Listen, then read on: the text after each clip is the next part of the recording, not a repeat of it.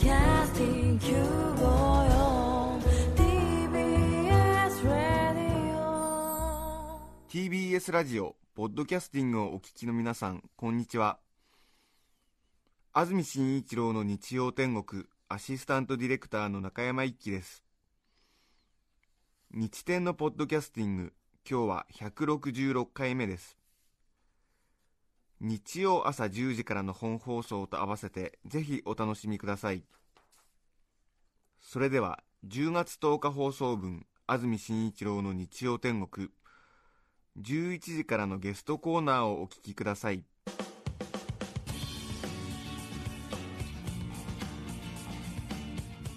それでは今日のゲストです。空想科学研究所主任研究員柳田理香さんです。おはようございます。おはようございます。よろしくお願いします空想科学読本シリーズでおなじみだと思いますし、はい。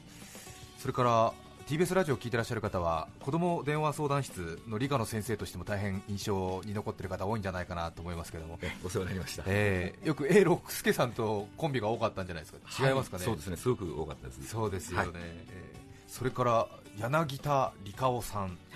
理科は本当にあのサイエンスはい。の理科で、はい。で、えー、とオスメスの U ということで、はい柳田理香さん、はい。本名なんですよね、そうですね。すごいお名前ですよね、いや本当あのよく父親がつけたもんだなと思いますね。びっくりしましたね、図書の助みたいな感じの インパクトありますね、図書あの図書館の図書にの助で、ね、図書の助とか、はい。昔のお侍さんいましたけど、それぐらいのインパクトありますよね、なんか、これ、お父様が、はい。そうですね。あの僕が生まれたのが1961年で、はい生まれる2ヶ月前にえガガーリンが宇宙へ行ったんですね。はい。でそれをニュースで知って、えもうこれからは科学の時代だっていうふうに考えて、えもうそのままつけちゃったみたいですね。へえ。周りの評判は当時どうだったんですか？えこれはあの、ええ。えっと僕から見て、はい。祖父とえ。えいうのは、あの戦争で亡くなってましたけども、はい。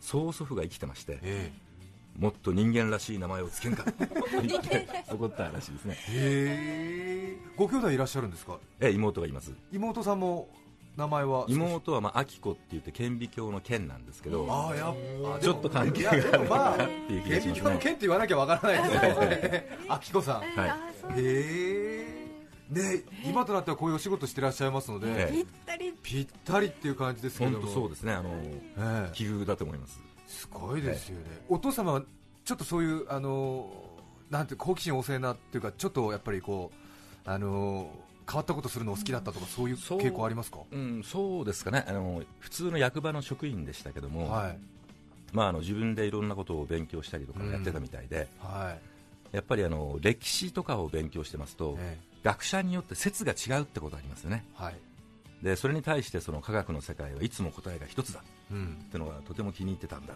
とも言ってましたね、へえ、柳田理香夫さん、はい。すごいですよね、これでちょっと文系進んでたら、あれですよね、そうですね、ええ。まあ、あの泣き虫の剛君とかそういうのと同じになったかもしれないですね、ええ。そうですよね、全然優しくない優子ちゃんとかたまにいますよね。でも完全にもう自理系理系という感じで迷いはもうない感じだったん全然なかったですね、うん。元からあの理科っていう言葉を知る前に、はい。やっぱりあのいろんなことを考えるのが好きでしたからね、ああそうですか。ええ。宇宙の果てはどうなってるんだろうとか。うん。あの地球の裏側の人はこっちに足向けて立ってるっていうのは一体どういうことなんだとか、そんなことを考えてましたね、へえそして現在は空想科学研究所主任研究員はい。ということですけども、空想科学研究所え これどこにあるんですか？ええーこれ渋谷にあるんですけど、はい。えーとまあ、あの映画とかはい。テレビとかアニメとかの中に出てくるいろんな現象についてええ。真面目に科学的に考えてみようと。はい。そういう研究所ですね。なるほど、ええ。研究所には何人ぐらいいらっしゃるんですか？研究員は僕が一人です。とにかく空想科学読本をお読みになった方はお分かりかと思いますけれどもとにかくテレビ、映画、はい。ヒーロー、はい。ヒロインたちのはい。世界を現実に即して考えると、そうですね。やっぱりあの、え想像以上にものすごいことをやってるんだなってのがよくわかりますね。うん。すごいんですよね。空想科学読本の宣伝文句がすごいですよね夢を壊してベストセラー。夢を壊してもう10年とかね。夢を壊して6冊目とかね、ええ。僕自体はあの夢を壊そうとしてるわけじゃないんですけども、はい。そういうふうに批判する人がいるもんですから、はい。だだったらもう宣伝に使ってやるよっていうことなんですね、そうですよね。本当にでも確かにまあ皆さん小さい時からえ作り話の世界、ええ。フィクションの世界で、まあ、これはどうなんだろうとか思いながらも、まあ、楽しく面白く見てる部分はあると思うんですけども これがやっぱり理科のプロフェッショナルにかかると、まあプロフェッショナルと言いますかあの、ええ。ーと僕自身まず最初にウルトラマンを見た時に、はい。もう完全にあれはええ。本物だと思ったんですね。うん。僕生まれが鹿児島県種子島ですんで、はい。あのー種子島から見ると、ええ。東京って言ったらもううん。夢の世界なわけですね、そうですよね、全く違う文化とか全然別技術があるところなんだろうと、はい。別次元の世界なんで、えそこにウルトラマンが来たっていうことはい。に何も違和感がなかったんですね、本当に来たんだろうなという、もうニュース映像と同じぐらいで円谷プロの映像を見てるわけですね、あのテレビを見ながら、えこれは今、ええ本当に東京に怪獣が現れて、えウルトラマンがやってきて戦ってるところを映してるニュースだと、うん、そう思って。頑張れっていう感じですよね。はい、今、ビルが壊れたけど、ええ。中にいた人は大丈夫なのかですね。そうやって見てたもんですから、やっぱりはい。その後も自然に、えやっぱり自分がその、えーと物理とか数学とかを勉強していくにつれて、そのえうん。本物だと思って考えたっうんていうままに研究しちゃってるってことですね、するといろいろ研究課題見つかってきたぞという。そうです、ええ本当の無限に出てきますね、研究すべきことが。柳田理香夫さんのプロフィールですが1961年昭和36年生まれ現在49歳。今お話ありましたように鹿児島県種子島のご出身。1981年東京大学理科一類へ進学ところがアルバイトで始めた学習塾講師の面白さにはまり学校を中退。91年自ら経営する学習塾を設立。しかし学習塾はたちまち火の車。そんな中塾の資金繰りのため空想科学読本を執筆。60万部のベストセラーとなりますが印税の入金が間に合わず塾は倒産。99年塾講師から執筆へと活動を移し空想科学研究所を設立。主任研究員として執筆を続ける一方各地での講演ラジオテレビへの出演なども精力的に行っていらっしゃいます。もう柳田理香さんの講演大人気みたいですね。ありがとうございます。ええ。もう中学生高校生向けの講演が一番多いんでしょうか、そうですね、やっぱり小学生、中学生が多いですね。ねえ。でも実はその小学生中学生向けに柳田さんにお話をしてもらおうと呼んでいる先生と PTA がどうやらファンみたいな方 がね多いみたいですよね。そうですね、そういうケースがあの結構あるようですね。空想科学読本は計何冊になりましたか？えーっと、計今、9巻まで出てまして、ええ。間に6.5ってのがあるんで、はい。10冊ですね。6.5はな何を書いたんですか？えこれはもうあの、僕自身がはい。子供の頃から不思議で不思議でたまらなかったんですけども、ええーっと皆さんから質問してもらえないので、えはい。ずっと書けずにいたあ問題があったんですね。自分初の。はい、はあ。大体そうですね。柳田さんの空想科学読本は読者とかはの皆さんからこれはどうなってるんですか、ええ。みたいな。それえにで答える感じの。のが多いですね。ええ。でも6.5はもう自分が持ってる質問を自分で答えて。はい。はあ。まあ、僕もその、えーっと質問を受けてるうちに、え質問に答えたくなあ自分も質問したくなっちゃったというか、ええこれをぜひとも研究してくれと自分にお願いしたみたいな感じですね。えなるほど。本当にでも目次見てるだけですごく楽しくなるんですけどいろいろありますよね、ええ。アンパンマンは顔を食べられてもなぜ平気なのかどういうことなのかとか。そうですね。ええ。おならで空を飛ぶしんのすけ君いますけどもお尻は大丈夫なのかとか、ええ。すごいですよねですよね。お前はすでに死んでいるってどんな状態なんですか、そうですね。それはあのえ本当に高校生たちが質問してくれるんですね、そういうことを。はい。で、僕は一生懸命考えて、はい。調べて計算して、ええ。ー本を書くと。うん。いう、すごく楽しいやり取りがずっともう、え3年ぐらい続いてますね。ああ。計算バルタン星人のハサミの切れ味はどれくらいかとかそういう そういうことを研究してらっしゃるんですね。さて話が少し前後しますけどももともとは学習塾経営をしたかったということですか？えーっとこれはあの、最初に大学に入った時に塾のアルバイトをやりまして、はい。これであのすごくこの仕事が面白くなったんですね。いやー理川さんは多分塾の先生ぴったりだと思いますねえ本当にあの自分でも天職だと思いまして、え頑張ってやってたんですけども、はい。まあ、あの30 30歳の時ですかね、はい。よしじゃあ自分の理想の軸を作ってやろうとはい。考えたのがちょっと運の月でしたね、へえ。運の月っていうのは尽きちゃったってことですか、えーっとそれまではですね、ええ。要するにあの学習塾ですんで、はい。やってきた子どもたちがえ成績が上がるっていうことを、うん。まず第一番に考えて仕事をしてたわけですよ、えはい。でそれはもうあのすぐにできるようになったわけですよ、はい。でそれも面白かったんですけども、いつまでもその成績を上げるための教え方だけをしていてうん。いいんだろうかと、うん。もっとこう勉強というのは本質的に面白いところがあるはい。ので、はい。それを伝える授業をした方がいいんじゃないかうん。と考えまして、はい。独立したわけですね。はい。そうするとあの、えーっと喜んでくれる生徒もいたんですけども、うん。やっぱり大半の、えー保護者の方というのは、うん。やっぱり成績を上げてくれないと困ると、うん。一生懸命勉強して、うん。なるほど方程式とはそういうものかというのは分かったが、うん。中間テストの点が取れないというのでは困ると、もっと効果は明日にでも出るように教えてくれなきゃという。そうですね、えええ。今だとねなんとなく流行りそうな感じありますがちょっとやっぱ時代的にちょっと20年ぐらい早かったんでしょうえか時代的にもありますけどもやっぱり基本的にですね、えあのよそ様からお金をいただいて、えうん。自分の理想の教育をするっていう発想自体がちょっと間違っていたかなという気がしますね、塾の名前は何ていう名前だったんですか？天下無敵塾。天下無敵塾。これはあのどんな子供でもええ。自分なりの努力をすれば、はい。何らかの分野ではい。日本一世界一になれるんだよっていうことを伝えたかったんですね、そうですか。ねでもリカオさんとしては理想に燃えたんだけれども、ええ。実情は残念ながら塾は閉じることになった、はい、はあ。いやでも今またあのやってくださったら入りたい人はたくさんいると思いますね。ね。でもまあ確かにでもそうですよね。塾には通わせてんだけど、はい。中間テストの成績は悪い。天下無敵塾やめちゃいなっていうことがあるんですよね。今は本当にあの気持ちがよくわかります、でも当時はやっぱり理想に燃えて。えそうですね。ええ。はい。ですよね。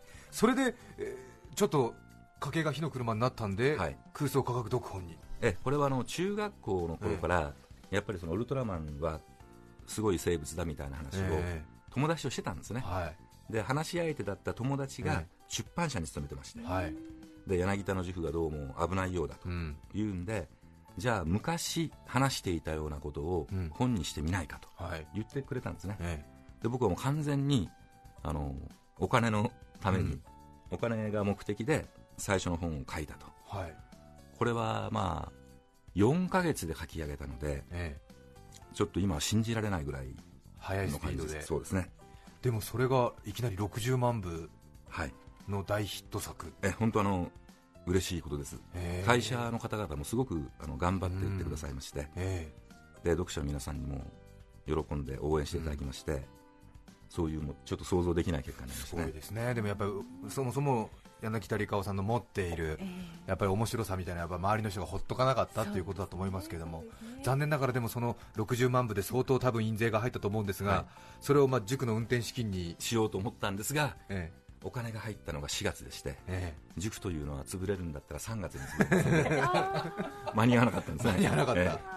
そうですかね。えいやーでもでももう一度多分天下無敵塾とは言わないまでも、はい。もう一度塾の経営にはやっぱり興味あるんじゃないですか？いややっぱりこれはあの本当にあの体力とはい。それから感性がいる仕事なんではい、今この子供は一体何を考えてるんだろうっていうのが分からない人はうん。塾の先生ってうまくいかないんですね。うん。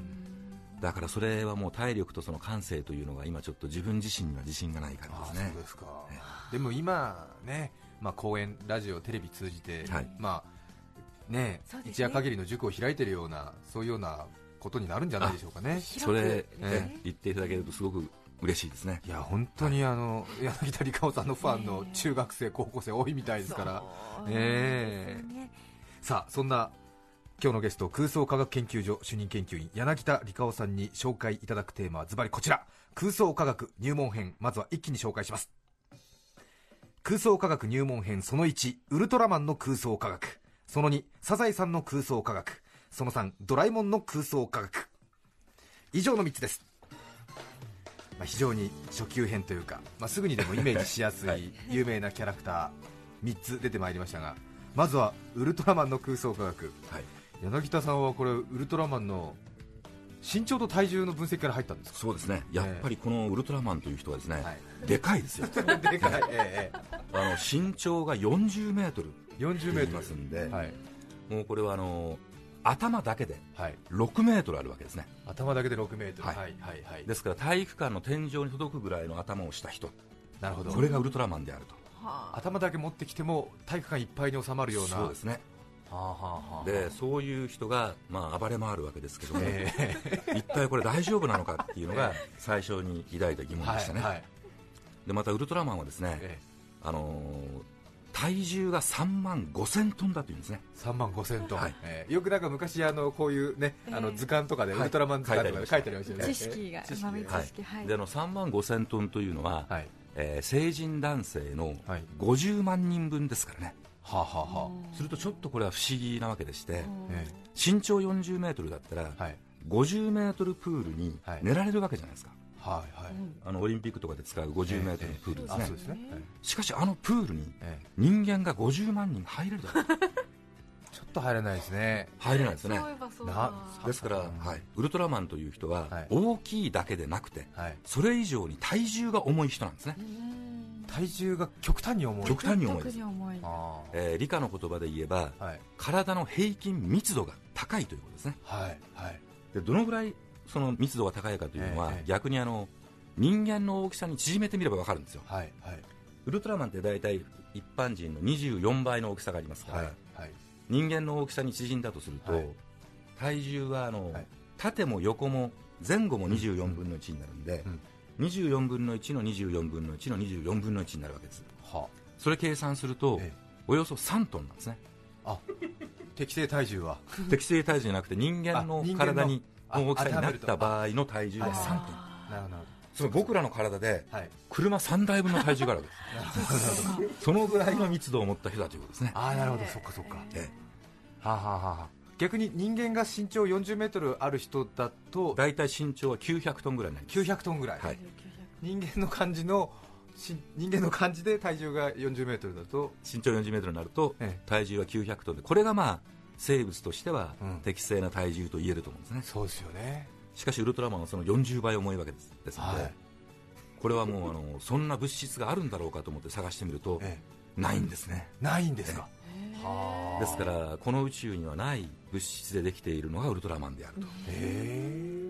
よくあの重いっていうのはあのなんですか金とかプラチナが重いって言われますかね、金やプラチナというのは大え体水の20倍ぐらいの重さなんですね。はいはいウルトラマンは40倍ですからええ猛烈に重いですね。ちょっとじゃあとなるとどういう問題が起きるんでしょうか？これは、えーその体で暴れると、ええ。やっぱり相当厳しいですね、はい、例えばウルトラマンはあの、えマッハ5で空を飛びますけども、はい。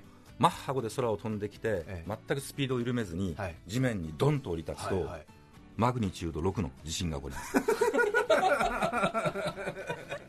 まあ大体そうですね、ええ。あの半径100キロ以内がええ。震度5とか、ええ。震度6とかえそういうような揺れを起こしますんでえなるほど。ちょっとあの、むやみに飛び降りるのはやめていただきたい。なるほど。と思いますね。じゃあ怪獣が暴れ回って街を壊す前にええ。ウルトラマンが助けに来て助けに来て脚力ジャーって降りた 瞬間に街は街が壊滅するという。なるほど。そっかなるほどね。身長40メートル体重3万5千トンって言って、まあ、普通の子供は おーやっぱウルトラマンすごいなっていうただそこで感想ともあると思うんですけども、まあ、緻密に分析すると。そういう予想外の結果が出てまいり予ます、想外の結果が、なるほど。そっか。あとマッハ5で飛ぶって話がありましたけども、はい。やっぱりちょっとあのなんですか？航空学的にもなんかやっぱりあのままでは飛べない？あのままでマッハ5はちょっと無理ですね。えーっとまああの翼がなくても、はい。この胸とかお腹に空気を受けることによって、はい。タコと同じ原理で飛べるうん。可能性はあるわけですよ、はいはい。しかしそれを可能にする速さはマッハ10ですね。マッハ10、はい。あなるほど。5ではちょっと足りないです。あの人間のような か携帯をしていて。うまくこのうん。体の前面に空気が当たって後ろへ流れてくれた場合の話ですね、場合でも、はい。マッハ10必要だと、またマッハ5ではですね ええ。ちょっと困った問題がありまして、ええーあの人は3分しか戦えないんですね。えはい。でマッハ5で3分飛んだ場合、ええ。ー飛べる距離が300キロなんですよ。はあはあはあ。つまり東京にいる時に怪獣が現れたら、ええ。ー怪獣の出現地が名古屋より遠かったら、ええ。もうたどり着けないんですね。えたどり着けない。ええ。ですから地球の平和を守るとか言ってますけども、えええまあ、西は名古屋、ええ。ええー東は仙台、はいはい。そのぐらいのエリアしか守れないんですね。なるほど。はあですから、ん。あの大阪とかにええ。怪獣が現れたら、まず新幹線で行くか、行くか。あるいは科学特捜隊の飛行機でまず現地へ行くことが大事ですね、はいはい。はいはい確かに。ちょっと海上保安庁ぐらいのエリアになっちゃうええ。ですからもうちょっと飛ぶスピードは速い方がいいかなと思い いいかなというまあ、着地した時にひどいことになります。なるほどね。さて柳田理香さんに伺う空想科学入門編。続いてはサザエさんの空想科学です、サザエさんは別に空想科学するところないんじゃないでしょうか。ええ僕もね完全にそう思ってたんです、ええところが、はい。高校生から質問が来たわけですよ、はい。サザエさんの終わりの歌ではい。あのサザエさんたちがええ。今日は楽しいとか言いながら歩いてきますね、はいはい。で歩いてくるくるんですが途中から急にスピードを速めて、はいはい。山小屋にバビュンバビュンバビュンって飛び込むじゃないですか。はいはいはいはい。すると山小屋が伸びたり縮んだり伸びたり縮んだりする、はいはいはい。あれはなぜですかっていう質問が来たんですね。あれはなぜですかってあれね目目で見て絵で見て楽しいからああいうビヨンビヨン伸びたりするんですよね。そう。なんでしょうけども、ええ。実際にあれが本当に起こってるとしたら、はい。一体どうなってるんだろうかと。いうことを研究するわけですね、はいはいはでもあのサザエさんをビデオに撮りましていはい。で画面に定規を当てて当てて。でストップウォッチで時間を計ってはいってことをやりますと、はい。あの家はですね、ええ。最大でえ33%伸びてるんですよ。えなるほどそんなに伸びる材質は、えもう普通はゴムしかないわけですね。ゴムあ伸びそう伸びそう。あの家はあの、えーあの家は木造に見えますが決して木造ではないということです。えでおまけに最大限に伸びてからええ。元に戻るまでえはい。0.17秒かかってるんです。はあはあはであとはそのええ。ゴムだとするとあのはい。家の重さというのが大体出てきますから、そこから、えーっとい0.17秒とか、ええ。ーっと伸びえー、33%伸びるとかいうところから、あの家が一体どんなエネルギーを与えられたのかというのは計算できるわけですね、えでそこでサザエさんたち飛び込むわけですけど、えはいはい。えー飛び込む人たちの体重は、え僕の計算ではあの300キロぐらいなんですね。えはい。で多分三ええ家族全員合わせて。6人7人ぐらい入るんですね。そうですえ300キロの物体が飛び込んで、はい。家をあれだけ伸ばすには、ええ。この人たちは時速130キロ出しない ですから100メートルを、えーっと3秒弱ですね。え3秒弱。もうあの男子、ええ。女子100メートルで確実に金メダルが金メダル取れるみたいな。しかもサザエさん後半ちょっと後ろ向きでこうなんかピッピッピッピッってこそうです、ええ。後ろ向きでこうバスガイドさんみたいに来るんですが、そこから急に振り返って飛び込むえ。でその後のバラバラにみんな飛ぶじゃないですか、あれやばいですね、えやばいんですはい、まずあのサザエさんが時速130キロで飛び込みます、はいはい。で当然壁に当たります、えでこれが木造だったら、はい。もうそこであのお亡くなりえになってる可能性があるんですね。えでゴムの家だったからよかったわけです。えはあはでゴムですから柔らかく受け止めてくれるんですが、えはい。全く同じスピードで後ろへ跳ね返すんですね。なるほどそうそこへワカメちゃんが時速130キロで突っ込んでくるわけですから、えこの年の離れた姉妹同士でえ衝衝突が起こる。で苦しんでるところへカツオが来るお母さんが来るお父さんが来るって言ってまああの最後あの家静かになるんですけども、え中は一体どういうことになってるのかえなるほど。あの煙も出てますんで、えええええ。おそらく火も焚いてるんですね。なるほど。非常に危ないですね。そうですか。あのエンディングをそう見ましたか？本当にえーと僕も質問が来るまでは全くこういうことを考えなかったですから、えだから疑問に思うっていうのは科学の始まりなんですけども、うん。それがいかに難しくて大事なことか。そうですね。本当身に染みましたね、ええほとんどの人は多分ほのぼのしてあれ見るんだと思うんですけどもやっぱり中には中学生高校生の中には、はい。ちょっと待てと、え。おかしいぞこれと。そう思う人がいるんですね。なんだこの家伸び縮みしてと、はいどれぐらいのスピードで入るとこんなに伸び縮みするんだ？家何の材質なんだとそうですね。うちそんな伸び縮みしないもんなはあ。確かにでも考えるとあれ結構影絵かなんかになるんですよね。そうですね。そうですよね。最後に。黒いなんかサザエさんたちになって。シルエットだけになって。シルエットになって。結構確かにスピード感あるんですよねいやすごいですよ、ええだってあの最後のマスオさんなんて、はいタラちゃんを肩車してるんですけども、えええもう足から突っ込んでいくんですが、はい。体はほぼ水平になってるんですよ。一体どんな、どんなことすればそういう体勢になるんだ？見てみようよく、えはい。柳田理香さんに伺う空想科学入門編最後はドラえもんの空想科学です。はい。ドラえもんはでも 22世紀のロボットですね。ロボットですから、はい。これはあれじゃないですか？これからの技術開発でとか。えそれは本当にそう思います、ええ。ええあのーただ本人がですね、はい。非常にあの頭が大きいんですね。そうですか。そんなに大きくないですよ。いやえーっと実際にですね、え漫画の中かはらい。サンプルを取り出しまして、はい。定規を当てて計算するとですね、はい。ドラえもんの身長は129.3センチって決まってるんです。はあ。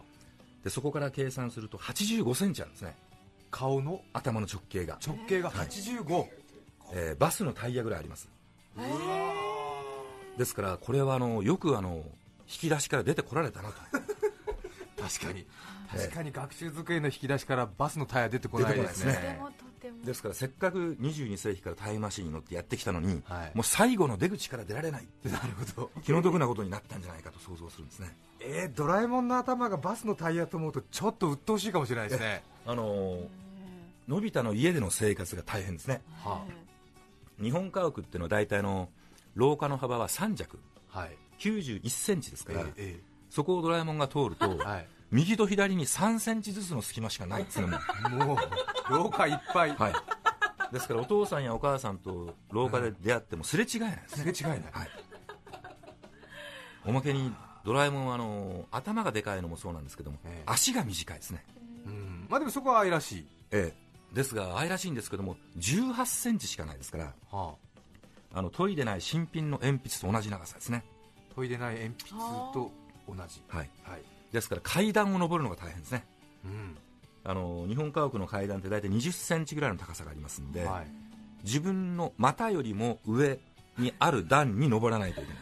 うんうん、人間で言ったらちょうどあの流し台ぐらいの段差があるんですね。あ人間の普通の足の長さから足の長さ考えると。はい、台所のシンクが階段の一段ぐらいの高さそうですね。そら難儀ですね結構ね。ねもうあのちょっと油断すると階段から落ちないかと。そうですね。しかも頭はバスのタイヤの直径ありますからね。おまけに体重が129.3キロですかあ結構重いんですね。ら2階からお相撲さんが落ちてきたような衝撃があるわけですね、危ないですね後ろ危ないです。登ってたら、ええ。はいあの階段の降り口が壁とかになっていたら多分突き抜けると思います。ね、そうですよね。ということははい、ドラえもんを家に簡単に招き入れちゃいけないってことですか？あの招き入れるときには相当な覚悟をしていただきたいということですね、はまあ、あのタケコプターで階段とかも登っていけばそれでいいんですけどね、あはい。あの廊下でもうん。タケコプターをつけて、はい。お父さんを飛び越えるぐらいのことをすればえええいいんで、えはい。まあ、本当にあのタケコプターは肌身離さず持っていていただきたいですね。なるほど。確かに。どこでもドアとか。うん。いやドラえもんの顔の大きさがちょっとバスのタイヤぐらいあると本当ちょっと今露骨に嫌だなと思いました。ね ちょっと大きすぎるでしょう、そうですね。えですけどあのドラえもんはですね、はい。猛烈に賢いロボットなんですね。えそうですよね、例えば現在の人工知能だったら、はい。それを持ったロボットがいたとしてえちょっと水持ってきてって言ったとします、朝起きて。えするとコップに入れて持ってくるとは限らないですね。えはバケツに入れて持ってくるかもしれないし、あはいはい。あるいはそのホースをジャーッといきなり巻き始めるかもしれない、ですからロボットにはあのいわゆる人間の常識っていうのをまず教え込まないと、はい。人間の言葉というのは理解できないはずなんですね、うんうんうん。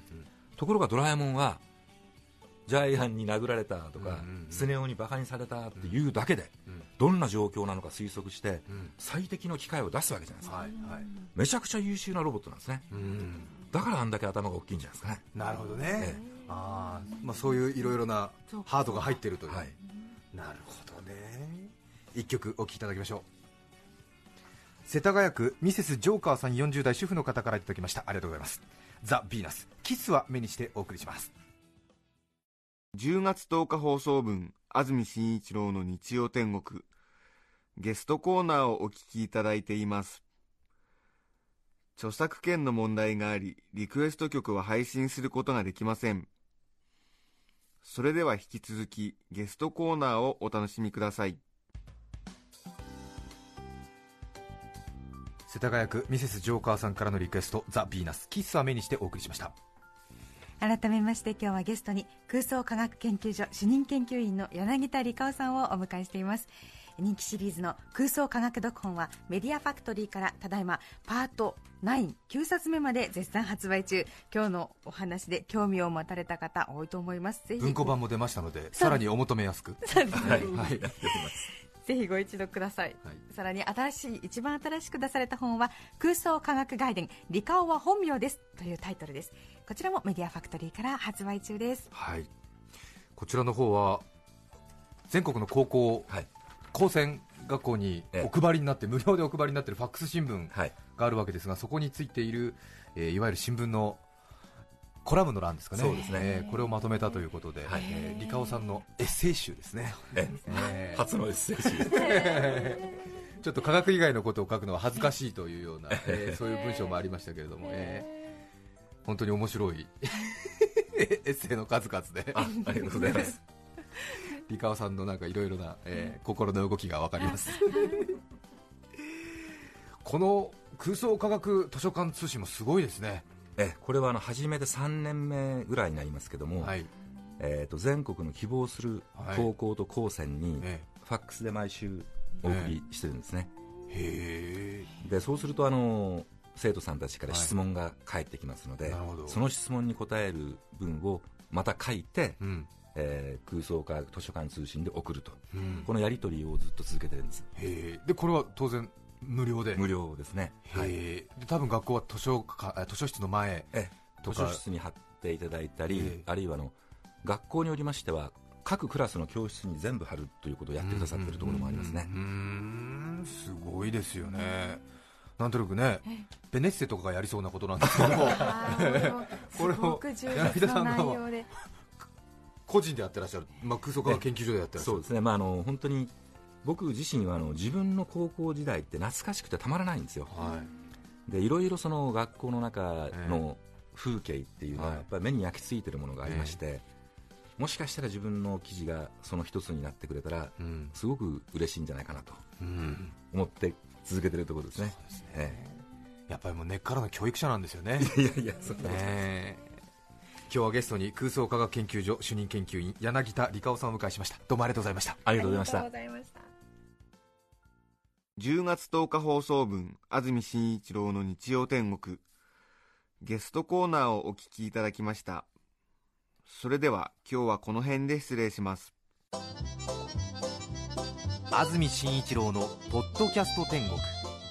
先日毎年恒例ベストジーニスト賞の発表がありました倖田來未さんと亀梨和也さんが殿堂入りを果たしています。じいちゃん愛するばあちゃんもこれまた立派なジーニスト。954TBS ラジオです。